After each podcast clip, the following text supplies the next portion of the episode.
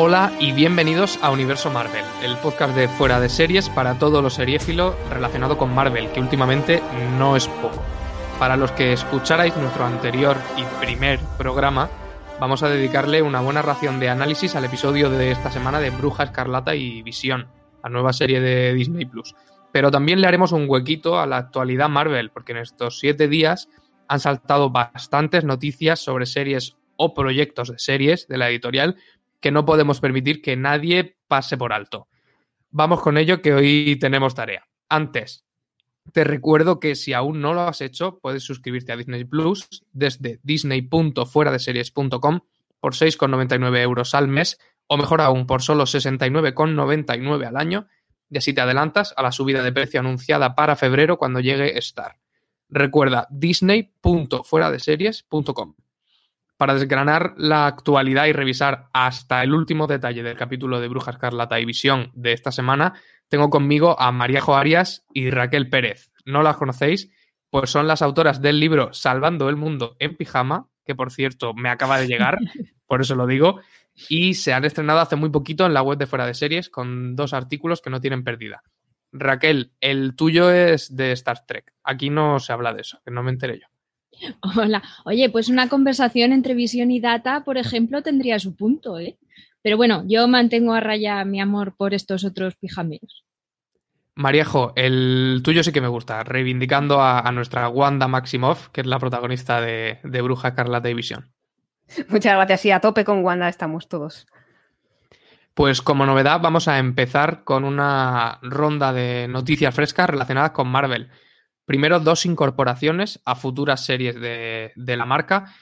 La actriz Ginger Gonzaga se une al reparto de She-Hulk, lo que será la serie de Hulka, como la conocemos en España. Eh, Ethan Hawke ficha por Caballero Luna, la serie sobre este personaje de Marvel que es una especie de pseudo Batman o algo así, que será el, el villano, Ethan Hawke. Hará de adversario, de contrapunto, al actor Oscar Isaac, que ya estaba confirmado vamos con noticias relacionadas con nuestra serie de Marvel de, referencia ahora mismo, Bruja Escarlata y Visión. Lo primero, ¿qué ha pasado con el acento socoviano de Wanda en, la serie? Os habréis preguntado muchos. Y en una entrevista para el medio Collider, la actriz protagonista, Elizabeth Olsen, aseguró que todo está atado y bien atado, que si no tiene el acento en la serie el personaje es por algo y ya lo descubriremos. Por otro lado, para los nostálgicos, una mala noticia. Se confirma que no habrá cameo de las gemelas Olsen, las hermanas de, nuestra actriz protagonista, que salían en aquella serie llamada Padres Forzosos. Si lo esperabais con ganas, vosotros sabréis. Yo soy joven y no he visto esa serie en mi vida. Raquel, cuéntanos qué es eso de una llamada al despacho de Paul. Bueno, pues Paul Bettany ha contado hace nada en una entrevista a Jimmy Kimmel que después de Avengers Endgame, pues le llamó Kevin Feige y le dijo, Paul, tengo que hablar contigo, ven al despacho. Y como Paul somos todos, eh, se dio la vuelta, miró a su mujer y le dijo, cariño, me van a despedir.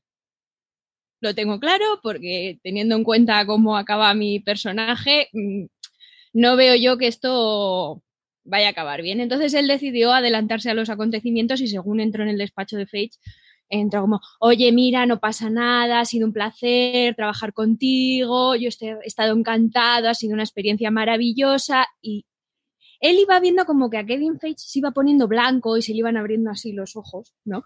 Y le dijo, pero Paul, ¿quieres dimitir? Y Paul, no, no, no, no, no. Dice, no, es que yo te iba a vender una serie. Dice, ah, bueno, pues cuéntamelo, pero yo estoy dentro. O sea, no, hace falta que me la vendas, que yo te digo que sí. Entonces, eh, ha sido, lo ha contado hace poco y la verdad que Jimmy Kimmel estaba medio rodando por la, por la mesa de la risa. Tiene que ser un, un cachondo Paul Bettany y, y en esta serie lo estamos descubriendo bastante. Mariajo, al parecer iba a haber eh, una escena post créditos después de Vengadores Endgame, la última película que hemos tenido por ahora de, Vengadores, que conectaría con esta serie de Bruja Escarlata y Visión, pero al final no, no apareció. ¿Por qué? Eh, sí, bueno, yo creo que al final todos vamos a hacernos una camiseta de Paul Bettany con Paul Somos Todos, con la frase esta que decía Raquel. Voy a ir encargando la, la impresión ya, porque está dando mucho juego a las entrevistas. Esto es uno de estos vídeos que cuelgan a veces en IMDB en el que los actores cuentan cosas y les puedes preguntar y tal. Y lo que contó es que habían rodado una escena en la que al parecer Bruja Escarlata habría una especie como de cajón con bolsas y allí estaba, había muchos cadáveres y uno de ellos era el cuerpo de, de visión. Lo que pasa es que al final, bueno, pues el jefe de Marvel Studios dijo que nada, que iba a tirar esos planos y que no los iba a utilizar y nuestro amigo Paul se quedó un poco chafado pero bueno, yo creo que al final ha salido ganando porque, oye, tiene su, serie, o sea que todos contentos. Pues por el momento nosotros ya hemos visto el, episodio número 3 de Bruja Escarlata y Visión e imagino, espero que vosotros también, porque a partir de aquí aviso que tendremos spoilers de la serie. Os resumo muy rápidamente el episodio. Nos quedamos la semana pasada con Wanda, la Bruja Escarlata, embarazada, sin saber muy bien cómo, y a lo largo de este tercer capítulo, de otra media horita, con mucho, mucho contenido, ella y Visión, su compañero en, este viaje por las sitcoms de distintas décadas que, estamos haciendo, hacen lo posible por mantener el embarazo en secreto o qué menos por hacer que parezca un embarazo normal. Cosa que resulta imposible porque el bebé se gesta a toda velocidad y, asoma la cabeza en, esa misma media hora.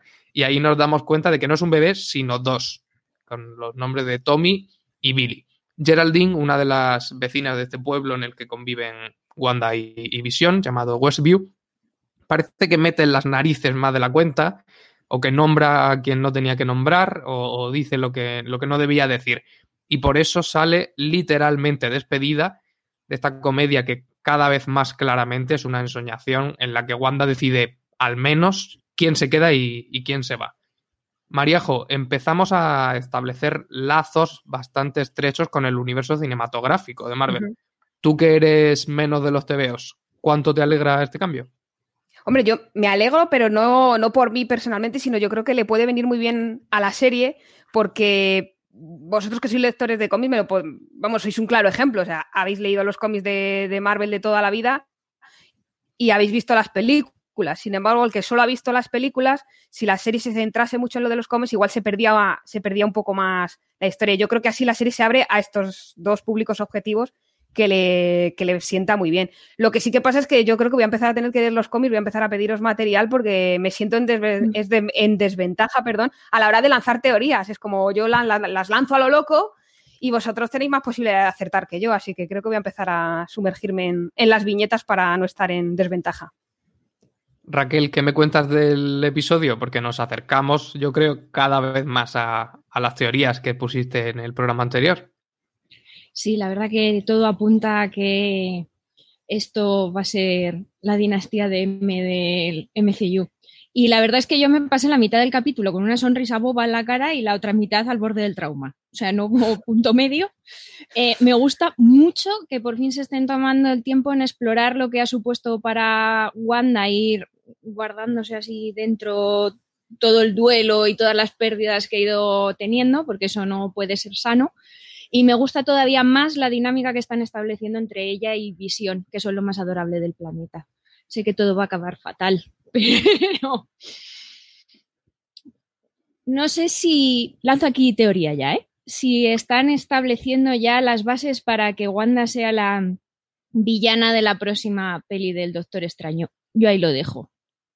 Bueno, lo, que sabemos por el momento es que, es que sin duda la serie va enfilando una trama que como ya se imaginaría todo el mundo, yo creo, no se podía quedar solo en, esa comedia cotidiana, muy divertida, eso sí, que, que, vimos en los dos episodios anteriores. Yo iría ya con los grandes temas del episodio, que son bastantes, y creo que el primer punto que hay que tratar es el del embarazo de Wanda, porque Wanda no da a luz a un niño sino a dos, que seguramente sean los gemelos que nos suenan mucho a lo que hemos leído los cómics. Mariajo, ¿cómo te dejó la, revelación de que, de que no era un retoño lo que esperábamos, sino un par de retoños? Bueno, la verdad es que ya iba sobre aviso por lo que habéis contado vosotros en el, podcast anterior, pero a mí lo que me, lo que me fascina es este concepto de, embarazo superheroico que, dura unas horas. Es que nueve meses es mucho tiempo, parece poco, pero un embarazo es muy largo y se hace muy pesado. Y, jolín, ojalá ser superheroína para tener embarazos tan maravillosos, ser Elizabeth Olsen, que te siente así de bien todo. Y hombre, yo creo que tenía que ser así, o sea, tenían que ser dos niños y llevaban todo el capítulo además con el juego este de decidir el nombre, que si Tommy, que si Billy, que si tal, pues mira, uno para cada uno y todos contentos. Entonces, yo creo que es, incluso aunque no supieses la historia, igual iba dando pistas a que efectivamente iban a ser, iban a ser dos. En esa última revelación, bueno, casi al final del, episodio, en la que sabemos que, que, son dos, ya se introducen otras cosas, pero todo el resto del episodio, esa mitad inicial con los problemas del, embarazo, son bastante divertidos, Raquel. Bueno, es que todo lo relacionado con el embarazo y los gemelos es oro, oro puro. O sea, desde la elección de nombres, que ojito la referencia a Shakespeare, hasta la insinuación de los poderes, porque Tommy luego será súper veloz, se llama Speed, y Billy Wiccan va a tener los poderes de su madre, que como insinúa Visión, ¿no? Si se parece a su madre, va a ser perfecto. Se va a parecer, se va a parecer. y todas las escenas. spoiler, spoiler. Se, va a parecer, no digo si para bien o para mal o para regular. se va a parecer. Eh, a mí me ha resultado casi catártico verlos disfrutar de los pequeños, ilusionarse, porque es que estos dos pobres en el universo Marvel son dos desgraciados. Entonces, yo me voy a marcar un Wanda, aviso ya, yo entro en negación y a partir de, aquí, eh, todo cosas bonitas con los niños, no va a pasar nada malo a, ninguno de la familia. La, insistencia que han puesto en el episodio en lo cotidiano, sobre todo en ese tramo inicial, como hablábamos, yo creo que también ha venido muy bien para demostrarnos lo buenos actores que son tanto Elizabeth Olsen como Paul Bettany, porque es cierto que en los dos episodios anteriores parodiábamos a un tipo de sitcom de planos más abiertos o más generales que daba menos juego y como aquí hemos, hemos vuelto a saltar de década y me da la sensación de que los planos se acercan más a las caras, son planos más, más cortos, que se diría, y que luce mucho más la interpretación y las expresiones de, los dos actores que yo creo que tienen una, una vis cómica interesantísima.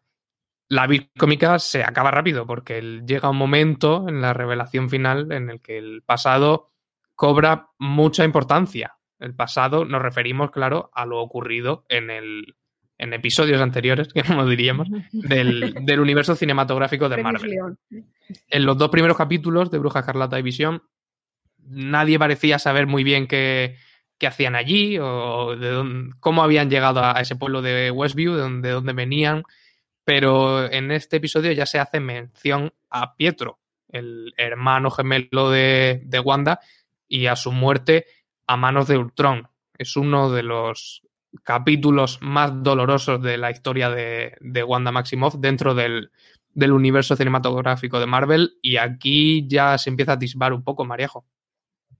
Sí, la verdad es que yo creo que aquí ya empieza a ponerse la cosa un poco más chunga y más oscura para los dos protagonistas y, como tú dices, o sea, uno de los capítulos más dolorosos para, para Wanda en este, en este universo Marvel cinematográfico ha sido la muerte de su hermano, que no entiendo muy bien a qué se debía, pobrecillo, se lo cargaron ahí. Es verdad que como un héroe, pero bueno, se lo quitaron de en medio que podía haber dado juego, aunque yo sigo siendo más fan del otro Quicksilver, el que no entra en esta línea temporal, pero, pero sí, yo creo que da una idea, o sea, aporta mucho al, episodio de por dónde pueden ir los tiros y también nos muestra esa, otra parte no feliz, por así decirlo, de, de, Wanda, que está todo el rato risueña, como sobreactuando, como se hacía en la sitcom de, de aquellas décadas, y aquí deja ver un poco la cara de, a ver, nos metáis en mi terreno que, que, saco las, que saco las uñas para defender lo que es mío y lo que estoy intentando hacer aquí. Así que yo creo que aporta muchísimo. Raquel, ¿qué momento en el que se menciona al, al gemelo de, de, Wanda, incluso cae una lágrima y da la sensación de que, de que se resquebraja todo, ¿no? De que todo, toda esta pantomima que nos habían montado se va, va a saltar por los aires enseguida. Yo admito que di un chillido de delfín, ¿vale? Fue ultrasónico cuando mencionaron a, Pietro, porque me parece que está en, el centro de, todo lo que es Wanda y de todo lo que puede llegar a ser Wanda en, el universo eh, cinemático.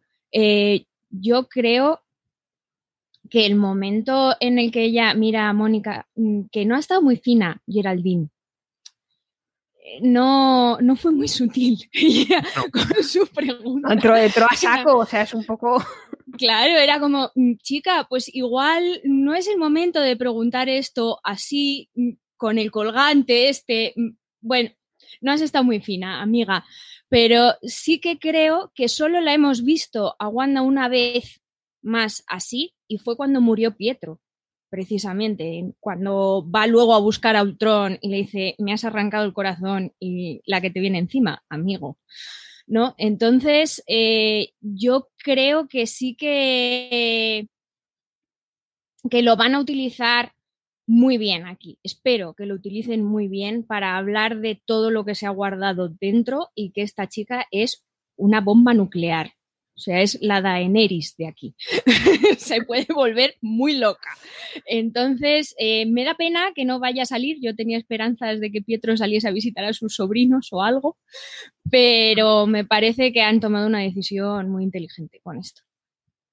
Para recordar un poco el, ese detonante del que habla Raquel y que ocurrió en Vengadores, la era de Ultron, tenéis en Disney Plus, que no, nos acordamos de comentarlo la semana pasada, una especie de cortos que se llaman eh, Marvel Legends, si no me equivoco, y que resumen o hacen unos pequeños montajes con los grandes hitos de estos dos personajes, de Bruja Carlata y de Visión, a lo largo de las películas para preparar un poco y para que sepamos dónde está cada uno en, a la hora de, hincarle el diente a, a Bruja Escarlata y Visión.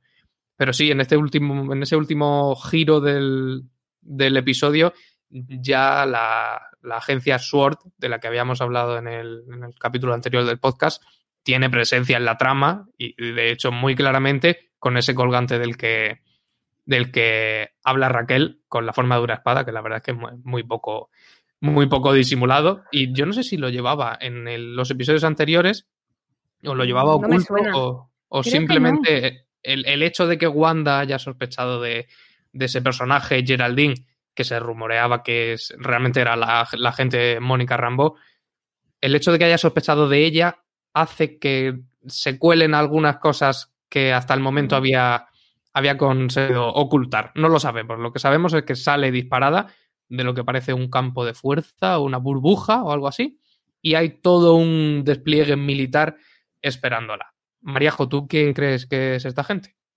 Bueno, pues yo aquí lo que he hecho es que me he empollado el, artículo de, Raquel en, la, web de fuera de serie sobre Sword y bueno, pues lo que he aprendido así a grandes rasgos es que es una especie de agencia como, como SEAL, pero que estos son más frikis, por decirlo así, porque se, ocupan de asuntos alienígenas eh, y, y, unas historias de estas y tienen una, una vinculación con los cómics que es muy, muy fuerte y pues no sé, no tengo muy claro si son ellos, o sea, no tengo todavía muy claro si son ellos los culpables de que Wanda esté ahí atrapada o en realidad están vigilándola por la que ha montado ella ahí en esa especie de burbuja de la que de la que expulsa a Geraldine. Todavía tengo que perfilar esa, teoría o, tener más datos.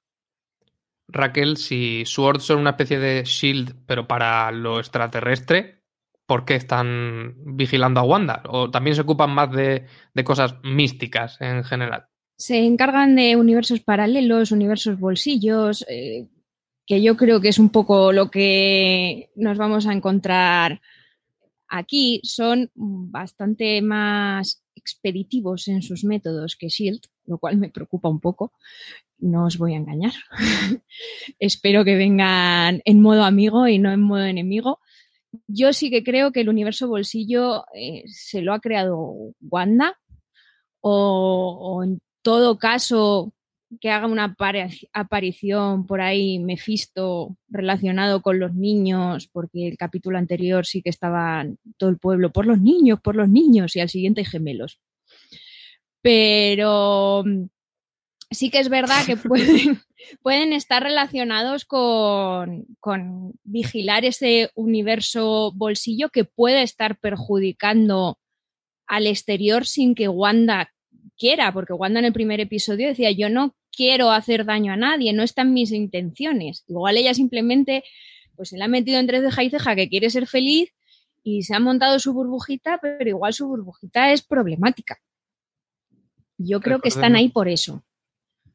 Recordamos que en, el episodio anterior se colaba a través de una radio, ¿no? A través de la canción de una radio y preguntaba, Wanda, ¿quién te está haciendo esto? o algo así. Seguramente sean todos, todos estos agentes o militares que teníamos fuera esperando los que, los que intentaran hablar con ella. Una pausa y volvemos como ya es costumbre, una, costumbre muy joven, es decir, que llevamos dos programas, quiero que nos quedemos cada uno con nuestro momento favorito del, episodio y me voy a adelantar yo para que no me lo piséis.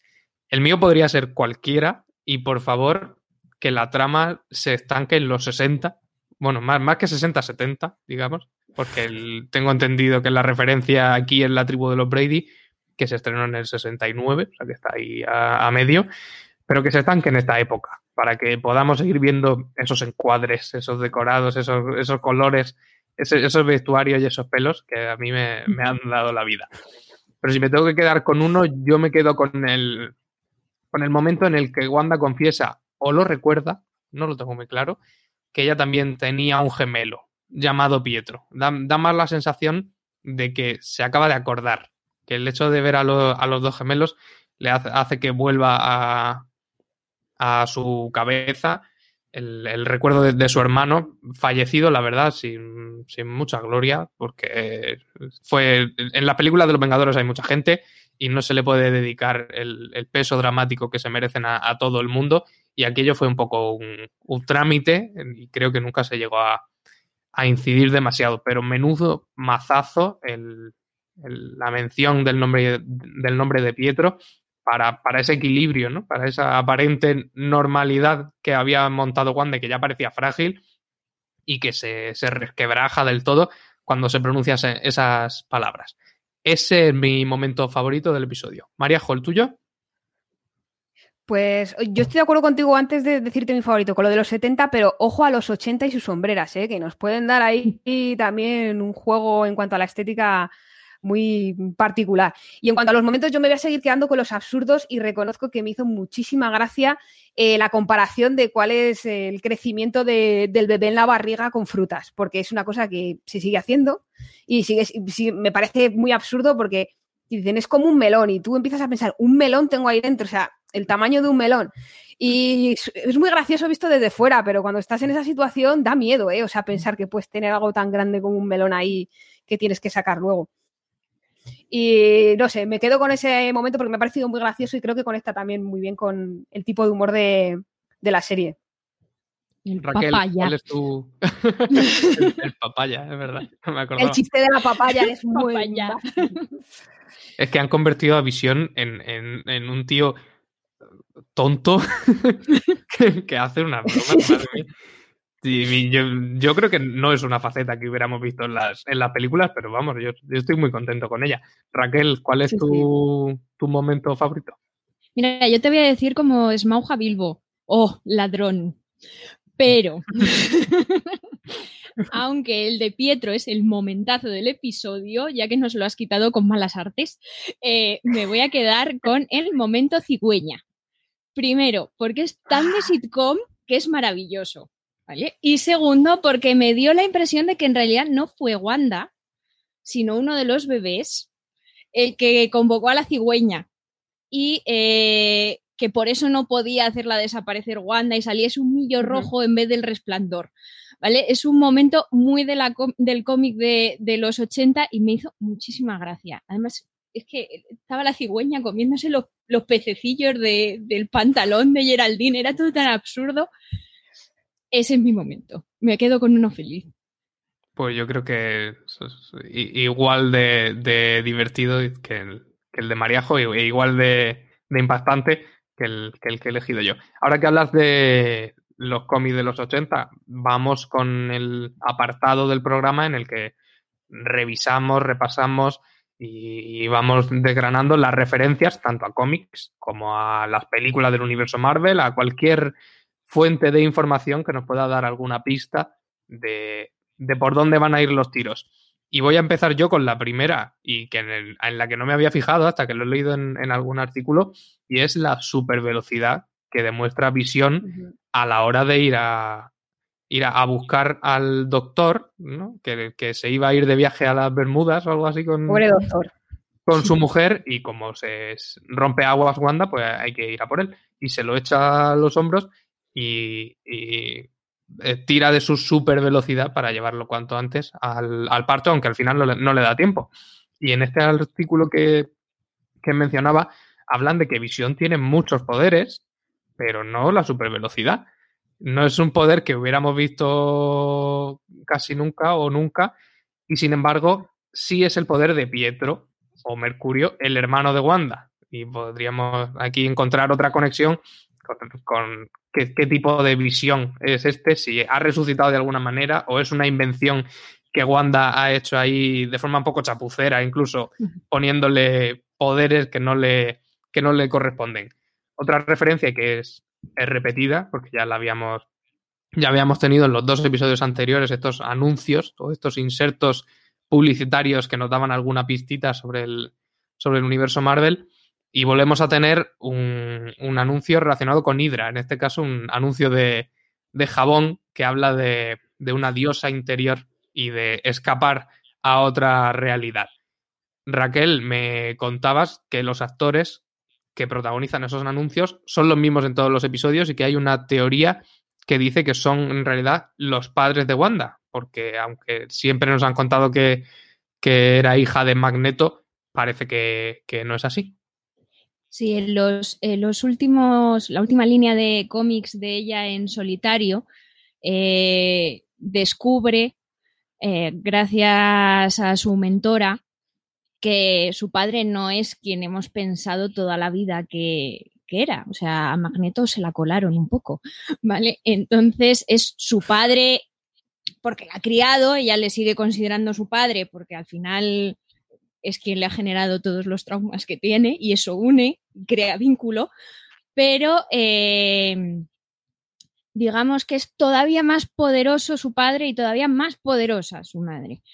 Eh, no, voy a revelar más por si acaso tiene que ver con esto. por favor. con estos dos actores que estamos viendo recurrentemente en todos los anuncios, eh, por si tiran por ahí, yo punto en boca, pero sí que pueden ofrecer bastante. Pues te dejo que, sigas con otras referencias del episodio que hayas encontrado tú. Bueno, la, primera es una muy pequeñita, pero que de estas que hacen mucha ilusión cuando te enteras te sientes listo, ¿vale? Cuando, cuando las descubres. En las, las latas de pintura que utiliza Wanda para pintar mi cigüeña, que espero que se quede como mascota recurrente. La cigüeña por la casa, por favor, Disney, escúchame. Em, llevan como marca el apellido del artista, artistazo, eh, encargado de los storyboards de la serie, que es Jeremy Simser, que si podéis chequear su trabajo, yo os lo recomiendo porque es una pasada. Y, luego el segundo gran, eh, la segunda gran referencia que yo he encontrado es en el propio embarazo y los gemelos, como hemos dicho, la broma de oh, Billy se va a parecer a su madre, sí, no, tal. Y en todo esto de, cómo serán los niños, a quién se van a parecer, porque el padre es sintético, recordemos. Eh, era una broma recurrente en los cómics de, de, los 80. Había una tira cómica al comienzo de todos los números en la que Loki, al cual le hacía muchísima gracia esto del embarazo de la bruja escarlata, eh, se dedicaba a intentar adivinar cómo iban a ser los niños de Wanda y de Visión. Entonces, pues en una se parecían a Magneto, entonces eran dos bebés con la cara de Magneto. En, otra se parecía, salían con la máscara de Iron Man y estaba Visión todo indignado diciéndole a Tony, ¿me tienes que explicar algo? ¿O, cómo va esto? ¿No? Entonces, en cada una, eh, si las, le podéis echar un vistazo, son muy divertidas. ¿no? Tienen vuelta de hoja, pero Loki también somos todos, como Paul Bettany. Entonces, estaban muy divertidas. Loki también va a tener serie. Mucho cuidado que no, no tenga algo que ver con, con todo este, con todas estas travesuras que parece que, como dice Raquel, pueden estar montando los propios bebés desde dentro de, del vientre de Wanda. Mariajo, ¿tú has encontrado alguna referencia? Bueno, pues una muy evidente es la de la nueva casa, que ya habíamos comentado, creo que, cambia en cada episodio porque se va adaptando a, la época, a la década en la que está, y está la de los Brady, que también era una casa muy loca. Yo no sé si habéis echado, bueno, es que soy muy jóvenes, pero yo vi algún capítulo en reposición, todo se ha dicho, eh, de esta serie y ahora era una locura porque había seis niños. En la de Visión Wanda no hay seis niños, de momento hay dos, pero claro, tienen poderes. Entonces, yo creo que un niño con poderes equivale a cuatro. O sea, que la locura que se va a instalar. Si ya la llegada de un niño a una casa es una locura, cuando llegan dos y con superpoderes, esto puede ser, bueno, o sea, un disparate para bien. Luego, otro, eh, están los hexágonos, he hablado mucho de ellos después de la emisión del, del, episodio. Creo recordar que ya estaban presentes en el segundo, pero aquí se hacen como más patentes.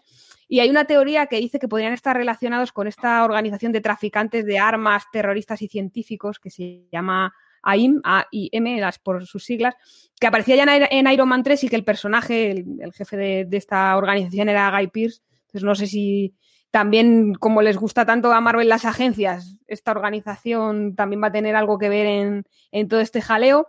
Luego, el broche de, Agnes, que está. Que, es igual que el de Agatha, este personaje del que tanto nos ha hablado también Raquel.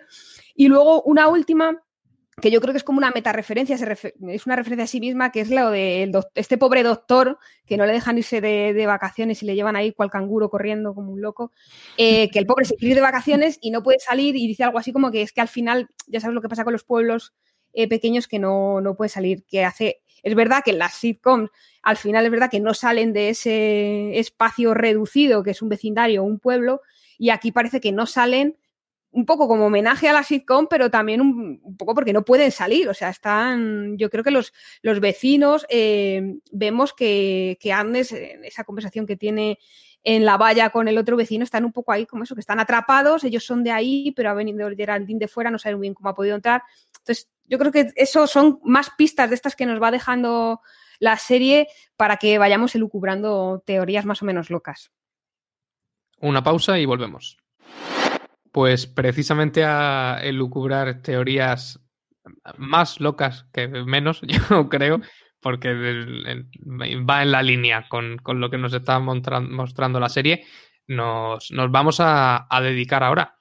La primera pregunta que a mí me surge al ver el episodio es sobre el hecho de que Visión sea el que empieza a percatarse o a extrañarse un poco con esa realidad en el pueblo de, de Westview que sea él quien se pregunta qué está pasando aquí, que, sea él el, que abra la grieta en el decorado o, desmonte el, chiringuito desde dentro, porque en mi cabeza no tendría mucho sentido si él en realidad está muerto y lo que estamos viendo es solo un producto de la imaginación de, de Wanda, o, o la imaginación de Wanda es tan potente que incluso para esas recreaciones que se ha hecho ella para su mundo mental les insufla tanta vida que son capaces de revelarse, digamos, y, preguntarse quiénes son y, por qué están ahí.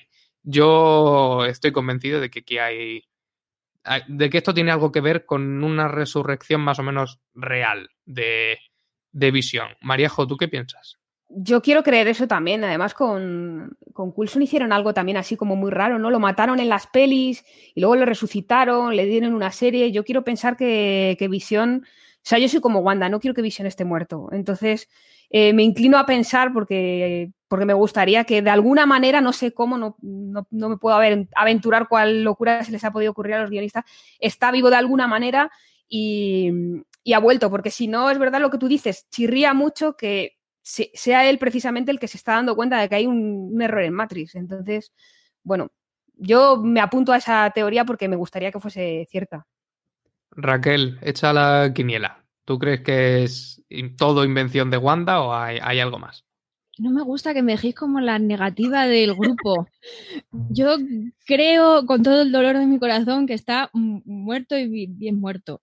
Es verdad que esto es Marvel y siempre puedo, puede volver diciendo, oh, Tahiti, es un lugar maravilloso para vivir, como Coulson, pero eh, sí que sí que creo que Wanda es lo suficientemente poderosa como para crearse lo ha hecho en los cómics. O sea, se ha creado un mundo alternativo con todo el mundo consciente y libre albedrío, siempre y cuando no le lleven mucho la contraria, ¿no? Eh, entonces yo creo que estamos ante una de esas situaciones. Espero equivocarme y que acertéis vosotros. Quiero que acertéis vosotros. Pero, luego no nos, digas, no nos digas, ya os lo dije. O como que no. Me vas a negar el único placer que tendría en ese escenario. Ah, es deciros, ya lo sabía. no, no, yo creo que está muerto. Lo siento con todo mi corazón. Bueno, se queda 2 a 1 la apuesta.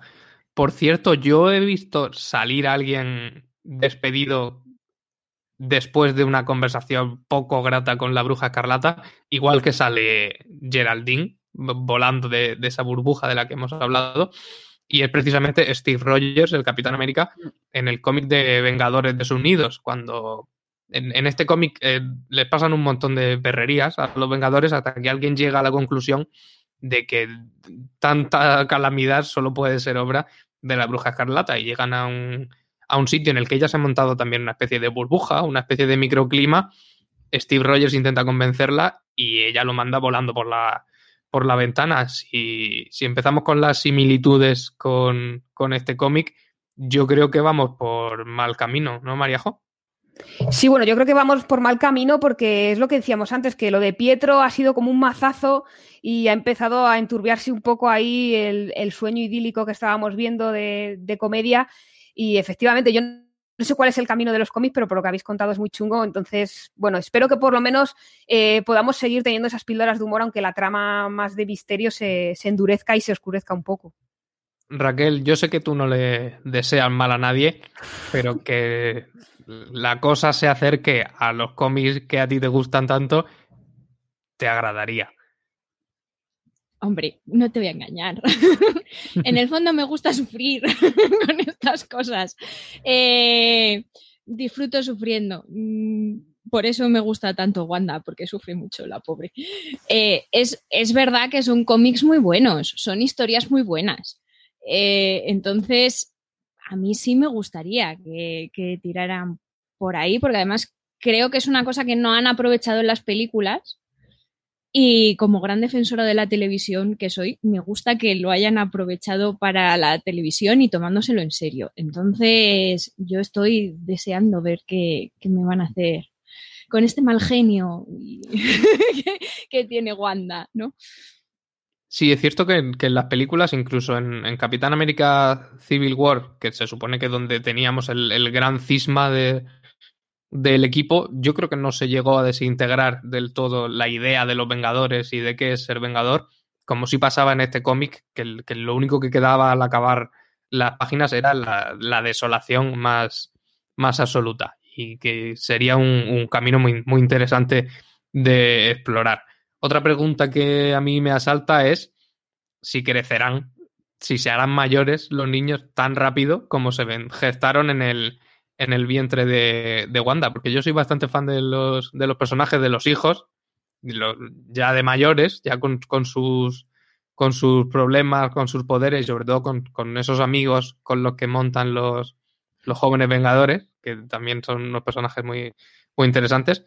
Y eso yo creo que, que, estaría muy bien verlos en acción y no sé si llegaremos a verlos como superhéroes, Mariajo, ¿tú tienes ganas de, conocer a, esta pareja?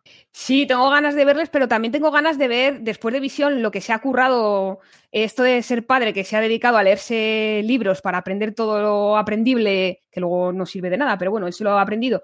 O este entrenamiento que hace tan superheroico de cambiar pañales a un muñeco ahí, una velocidad ultrasónica. Me gustaría verle intentar poner unos pañales y tal, pero creo que igual siguiendo, la lógica, si es que hay algún tipo de lógica en esta locura, es que los niños deberían crecer al mismo ritmo que han crecido en el vientre de, su madre. Entonces eso también abre otra puerta que no es tan cómica a lo mejor y tan absurda como de cambiar pañales, pero que da mucho juego de cara a los vecinos, a ver cómo consigues que unos niños controlen sus poderes ante el vecindario y no descubran todo, todo el pastel. Entonces, yo me inclinaría a pensar que, igual sí, que, que apuestan porque crezcan más rápido. Raquel, ¿qué pueden aportar Wiccan y, Veloz o Speed en, los cómics a, la serie? Yo creo que mm, primero nos van a mostrar una faceta de, de los dos protagonistas que no hemos visto hasta ahora, porque ser padre asumo que te cambia, ¿no? Y que te comportas de otra manera y valoras otras cosas y, igual en, lo que decíamos antes de visión dándose cuenta de que igual las cosas no van tan bien eh, como él pensaba, tiene mucho que ver pensar que sus hijos pueden estar en peligro, ¿no? Y para Wanda ya sabemos que es un detonante muy serio el pensar que sus hijos pueden no ser de verdad, que es una duda que puedes tener si vives en un universo burbuja en el que todo te lo creas tú y tú te lo guisas y tú te lo comes, ¿no? Entonces, eh, y luego aparte, lo que dice Mariajo, por favor, un episodio de preescolares superheroicos liando la parda en Westview con la cigüeña, por supuesto, de mascota. Entonces yo... La mascota de la clase. La mascota de la clase es la cigüeña. Entonces eh, yo creo que en la parte cómica de la serie, porque yo no creo que lleguemos a ver a los dos de adulto, yo creo que nos van a sacar de esa realidad antes de que lleguen a ser adultos, pero verlos de pequeñajos sembrando el caos, sí, por favor. Todavía no hemos salido del, del Baby Yoda de The Mandalorian robándole las galletas a un niño en, una clase y ya vamos a entrar a, ahora no uno sino dos niños con poderes en, en, parvulario. Quiero saber qué otras teorías tenéis vosotras. Eh, Mariajo, ¿tú qué crees que vamos a ver a partir de ahora? Hombre, pues yo creo que vamos a empezar a ver más miedos de, de, los personajes, eh, un poco al hilo de lo que decía Raquel efectivamente, ser padre, de repente adquieres unos miedos extras con los que no contabas y porque ya te empiezas a preocupar por esos dos seres, en este caso pequeñajos, que tienen vida propia, entidad propia y voluntad propia, que además tienen superpoderes. Entonces, controlarles va a ser complicado. Y luego, si Wanda ya está un poco, eh, después pero está un poco en modo asustadizo, preocupado y es capaz de lanzar a una gente por encima de esa burbuja, lo que puede hacer, como a alguien se le ocurra, intentar tocar un solo pelo de, sus retoños puede ser el acabose.